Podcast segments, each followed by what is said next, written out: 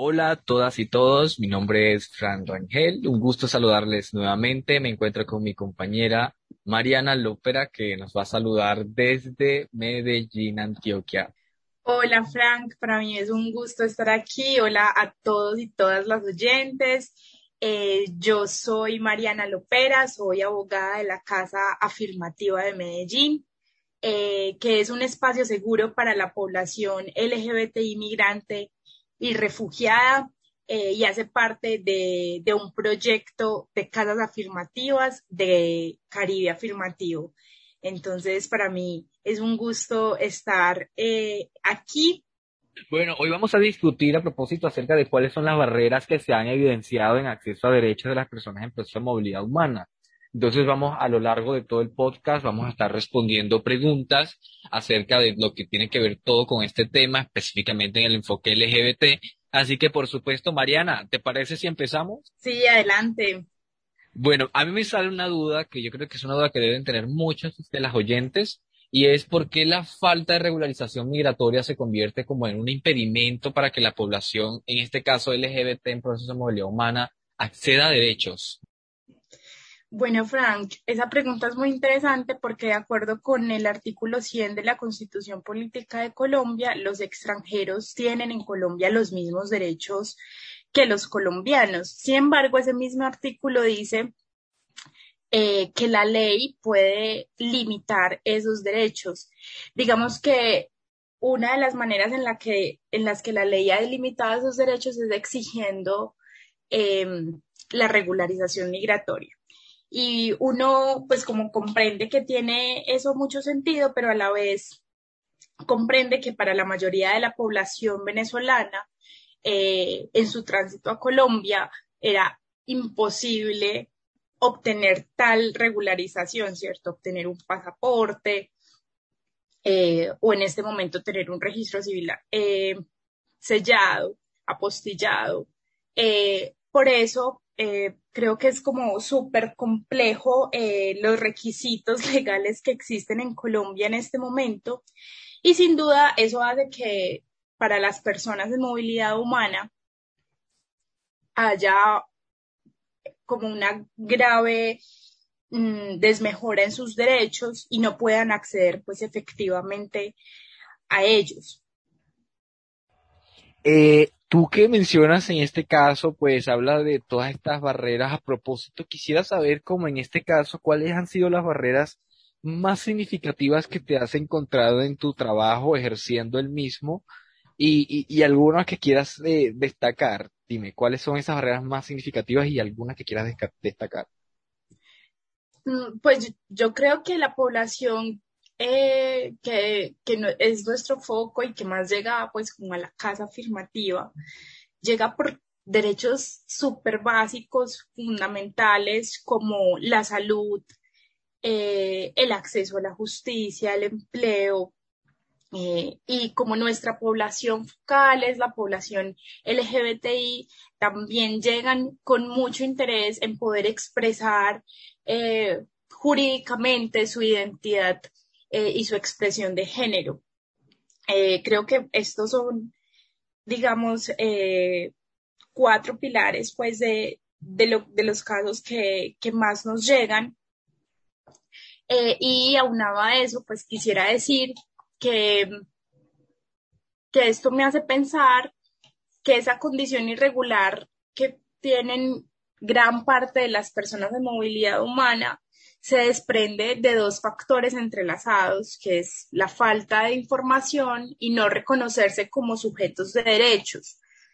Entonces creo que de, esa manera también la apuesta de la casa afirmativa eh, y de las organizaciones en general que trabajan eh, con esta población es precisamente fortalecer como esa propio, ese propio reconocimiento y dar la información para poder obtener como esa regularización y en caso de que no sea posible, que se cumplan igual efectivamente los derechos. Me surge una duda y estoy seguro de que a los oyentes también les surge y es qué es la casa afirmativa, qué son las casas afirmativas y cómo funcionan. Bueno, las casas afirmativas eh, son una apuesta de Caribe Afirmativo por tener un espacio seguro para la población LGBTI en situación de movilidad humana. Eh, las casas afirmativas funcionan, digamos, mejor eh, como en dos grandes líneas, atención psicosocial y atención sociojurídica, y a la vez todo está inscrito como en un proceso comunitario o en muchos procesos comunitarios que permitan que la población que llega a nuestras casas no solo tenga eh, pues como el acceso a los servicios jurídicos y psicológicos, sino que a la vez pueda estar en procesos de integración que le permita pues eh, sentirse eh, bien integrada en Colombia. Esas son las casas afirmativas. ¿Cómo hace la gente en este caso para contactarse con las casas afirmativas y en dónde se encuentran? Eh, en este momento tenemos dos casas afirmativas. Eh, una está ubicada en Cartagena, otra está ubicada en Medellín, pues como espacios físicos, y también en Barranquilla, en la sede principal de Caribe Afirmativo. Eh, de esa manera que, de manera que todos los canales de Caribe Afirmativo son eh, canales propicios para acceder a las casas afirmativas eh, y por ahí pues se pueden hacer los enlaces. Perfecto. Y yo también, además de eso, pasamos ahora, eh, quisiera que nos dieras como algunos ejemplos de cómo se presentan estos casos, pero de también cómo se activan estas rutas, digamos, ¿Cómo se vuelven ustedes esos puentes entre las organizaciones, el acceso a justicia y entre la ciudadanía? Que bien hay un bache bastante grande entre estos y es precisamente ahí donde me comentas que hacen eh, intersección eh, desde las casas afirmativas. Sí, digamos que nuestra apuesta, eh, si bien en principio es la población, también creemos que es muy necesario tener procesos de incidencia territoriales y, e incluso nacionales, y creo que, que, eso está pues como muy de la mano con toda la Corporación Caribe afirmativo. Entonces, eh, las casas afirmativas tienen diversos aliados, digamos, cada uno en sus ciudades, pero también eh, pues de manera conjunta. Y eh, de esta manera, pues como que atendemos un gran espectro de los casos. Entonces, incluso si el caso no es de eh, una persona LGBTI, pues tenemos como la manera de, de darle seguimiento, de remitirlo o de tomarlo según las circunstancias. Eh, y sí, pues como que tenemos como claro, claro que, que dentro de la apuesta misional también está la formación eh, de funcionariado público y también la creación pues como de enlaces eh, con ellos. Digamos que en Medellín hemos tenido pues gran enlace con el Centro para la Diversidad eh, y con ellos pues creemos que, que ha sido pues como posible fortalecer acciones para la población eh, y desplegar pues como muchas, muchas otras. Mariana, aprovecho el espacio para entonces hacer una pausa y, y, decirle y recordarles a todos los y las oyentes que nos pueden encontrar en redes sociales, arroba Caribe Afirmativo en Twitter e Instagram, Caribe Afirmativo en Facebook www.cariafirmativo.lgbt, nuestra página web, donde podrán encontrar, por supuesto, eh, boletines, artículos, eh, informes acerca de nuestros trabajos en temas de movilidad humana y otros temas en el ámbito LGBT. Así que no pueden dejar de ingresar a nuestra página web para estar al día. Vamos ahora con una canción muy bonita. Eh, Mariana, seguramente la has escuchado, forma parte súper, súper antigua, por así decirlo, pero nos trae muy buenos recuerdos a todos y todas, así que nos quedamos un ratico con Diego Torres y su tema Color de Esperanza. Sé que hay en tus ojos con solo mirar, que estás cansado de andar y de andar y camina girando siempre en un lugar las ventanas se pueden abrir. Cambiar el aire depende de ti. Te ayudará. Vale la pena una vez más saber que se puede, querer que se pueda, quitarse los miedos, sacarlos afuera pintarse la cara, color esperanza, tentar al futuro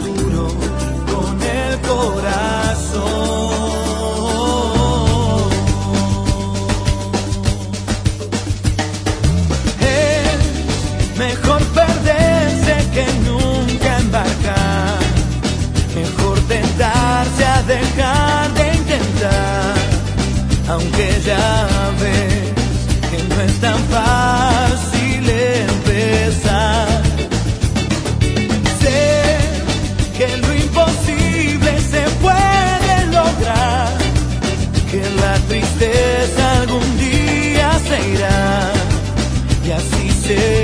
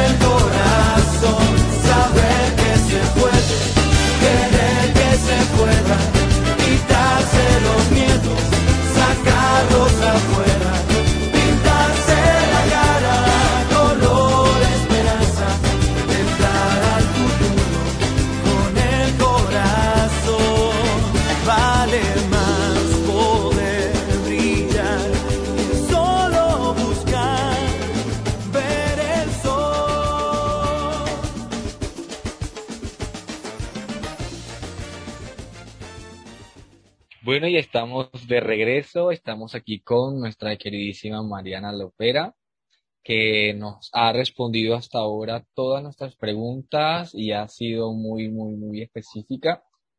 Mariana, nos surge otra duda y quisiéramos preguntarte cómo es la protección ante el derecho a la identidad y expresión de género en el, digamos, en el marco de acceso a justicia a las personas, para las personas LGBT en proceso movilidad humana. Eh, últimamente se han visto como, digamos, algunas disputas, no disputas, sino como algunas, eh, algunos actos para exigir derechos, digamos, por las personas trans, que se han visto un poco afectadas por el tema de que el actual estatuto, a pesar de que las reconocen, el ejercicio se vive una dinámica muy distinta, pero eso eh, como segundo lugar, pero de primer lugar es cómo es que la protección del derecho a la identidad y expresión de género se, se ve en estos escenarios. Bueno, Frank, yo creo que eso es eh, pues como un gran pilar de, e incluso de las razones por las que las personas LGBTI eh, migran o transitan, como quiera llamarse, de Venezuela a Colombia, ¿cierto? Entonces, eh, es bastante desafortunado, por ejemplo, un caso que llevamos en la casa afirmativa, en el que precisamente pedíamos, eh, solicitamos refugio eh, porque pues la persona solicitante es una mujer trans y ella pues vino a Colombia dado que pues por su condición de mujer trans había sido muy eh, discriminada en Venezuela, tenía pues incluso como un taller de estilista y se lo, se lo incendiaron grupos armados en Venezuela.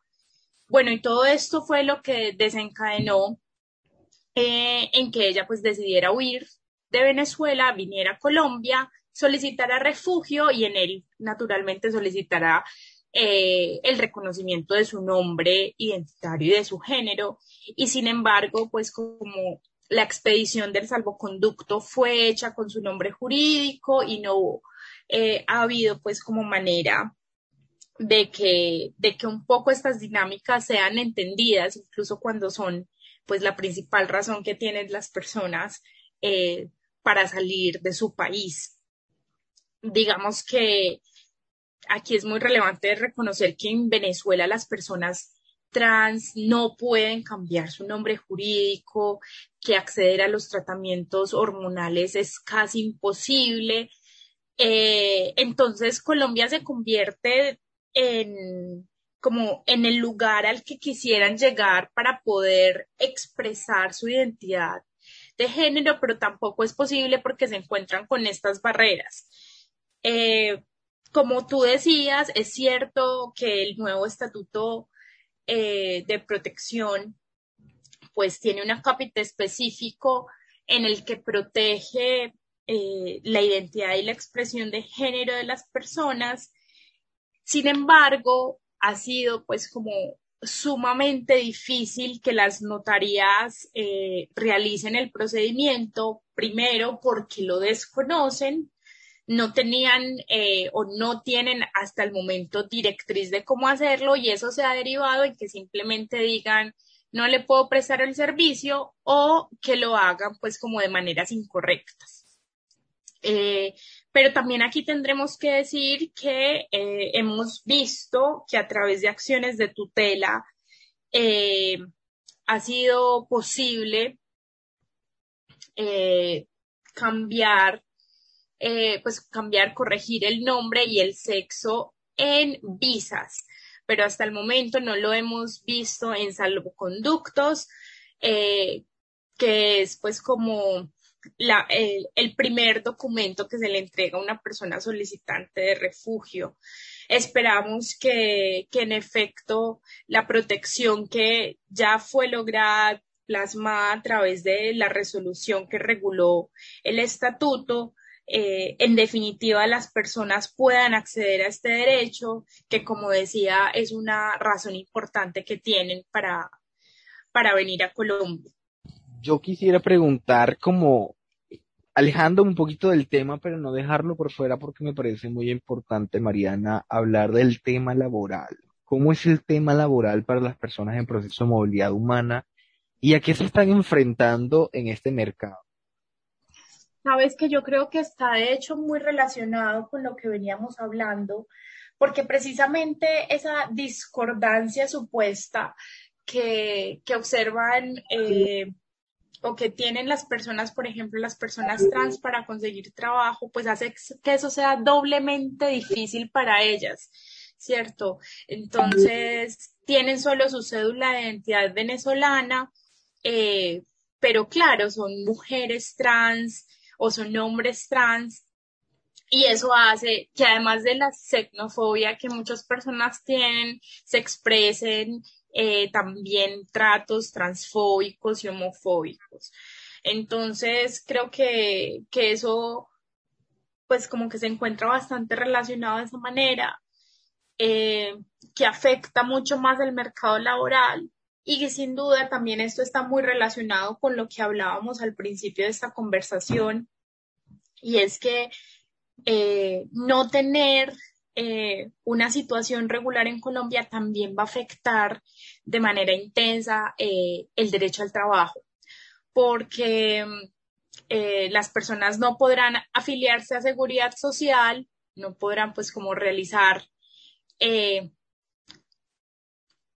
como contratos, digamos, como completamente legales y eso se deriva en que las personas eh, en situación irregular solo puedan acceder a trabajos informales que sean muy explotadas, eh, que no tengan acceso a el sistema de pensiones, ni al sistema de salud, ni al sistema de riesgos laborales, pues como con todas las implicaciones que eso tiene eh, para las personas.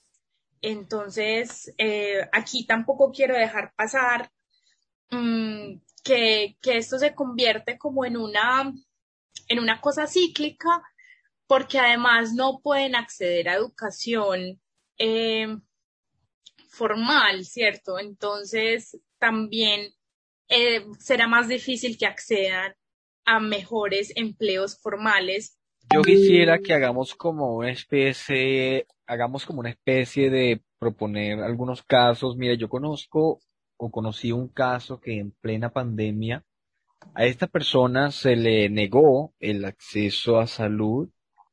No tenía COVID, pero presentó un, un tema de salud y precisamente por no tener el PEC actualizado, eh, a esta persona no la atiende. Entonces se vuelve muy controversial y ahí mismo me voy como el documento de alguna u otra manera se vuelve eh, a su vez como un, un elemento tan importante porque mira que en otro de los casos a una persona le, le, le, le entregaron una ayuda humanitaria, pero esta ayuda humanitaria tenía que retirarla en un supermercado bastante, una cadena de supermercados bastante conocida a nivel nacional, el del, el del colorcito amarillo, y, y entonces esta persona pues tuvo que en este caso, ¿cómo te explico? No pudo entrar, no pudo ingresar porque su documento era, era venezolano, no se había llevado el PEP, sino que se llevó la cédula venezolana, pero mira cómo a pesar de que tenía este documento venezolano, le negaron el acceso al establecimiento y por dicha razón esta persona perdió el, acceso a la ayuda humanitaria. Entonces, eh, casos así se nos presentaron en Barranquilla, pero ¿cómo, cómo se manejaron o cómo se manejan estos casos que se presentan precisamente en el marco de, de la documentación? Sí, Frank, yo creo que esos casos eh, suceden a nivel nacional, suceden por desconocimiento del funcionariado público, por las expresiones xenofóbicas que muchas veces eh, hay en las instituciones, eh, pero en ese punto, pues como me gustaría reafirmar que todas las personas venezolanas sean migrantes regulares o no tienen pues como derecho a acceder a la salud cuando se encuentran en una situación de urgencias, eh, si son eh, pues como si son irregulares y no tienen eh, una EPS, entonces que igual no duden en consultar cuando se trata de una situación de urgencias, porque les tienen que atender les tienen que atender y si no tienen capacidad de pago, eh, será pues como la entidad territorial la encargada de hacer, de hacer ese pago. Eh, creo que, que, esto no se diferencia mucho eh, pues de lo que de lo que padecen los ciudadanos colombianos. en tanto conocemos que muchas veces se tienen que tramitar las cuestiones a través de acciones de tutela algo tan básico como una atención en, eh, en urgencias. Sin embargo, pues eh, esta ha sido como la manera de que, de que se garanticen los derechos, como que para eso pues es específicamente la, la acción de tutela para garantizar derechos fundamentales. En este punto quisiera decir que eh, la Corte Constitucional ha reconocido que una atención en urgencias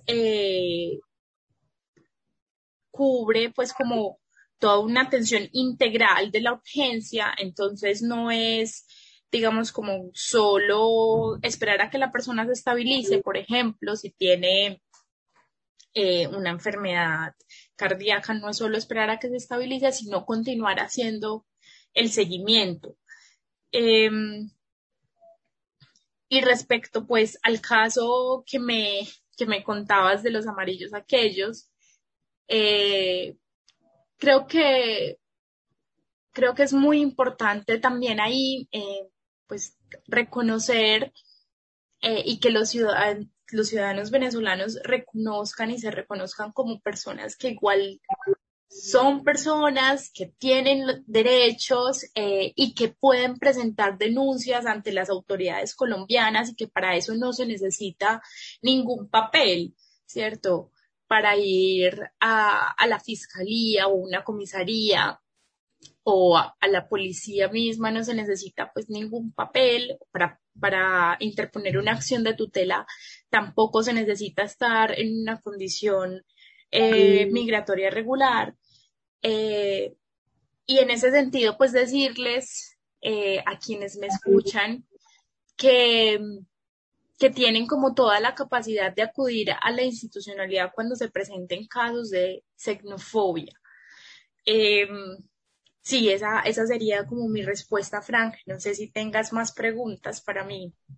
Sí, quiero aprovechar como la oportunidad para preguntarte, ya que estás aquí, ¿cuáles son esas rutas? ¿A dónde se dirigen las personas en estos casos? Digo, no, las personas no, no, no, no tienen como un abogado o abogada las 24 horas allí como para pedir ayuda, pero ¿hay algún lugar a donde dirigirse? ¿Cuáles son las rutas? ¿Llamar a quién? ¿O en qué página eh, meterse? Cuéntanos un poco, Mariana, de esto. Ofrécenos algunas rutas que se puedan activar en el momento. Listo, Frank. Bueno, eh, en términos de salud, digamos que la primera ruta sería siempre acudir a un hospital público, ¿cierto? Esa, pues, como se, sería, eh, pues, lo, lo, inicial. De ahí, digamos, no es posible, eh, si no es posible que te atiendan, si te niegan el servicio, si te lo cobran, sería acceder posteriormente a las secretarías seccionales de salud que tienen los departamentos. Eh, eso pues digamos se puede hacer como eh, físicamente o a través pues de sus canales de internet. Si finalmente la negación es completa, entonces como les decía, interponer una acción de tutela que por eh, que en este momento se está pudiendo hacer también a través de Internet. Entonces, es solo buscar como, cómo, eh, pues a dónde interponer una acción de tutela o interponer acción de tutela y eh, lo encuentran fácilmente. Em, digamos que en términos de violencias, eh, el canal, la ruta siempre va a ser acudir a la fiscalía. Eh, y en este punto también contarles que la Fiscalía tiene en su página web eh, una, una plataforma diseñada para las denuncias eh, pues como hay una especificidad, para las denuncias por violencias basadas en género. si son problemas de familia, entonces acudir a una comisaría de familia Em, y por último, pues claramente ofrecer aquí de nuevo nuestros servicios eh, en las casas afirmativas específicamente para la población eh, migrante y refugiada LGBTI em, venezolana. Entonces, como también que estemos dentro del panorama cuando las personas como tengan alguna, alguna de estas dificultades que son tan comunes.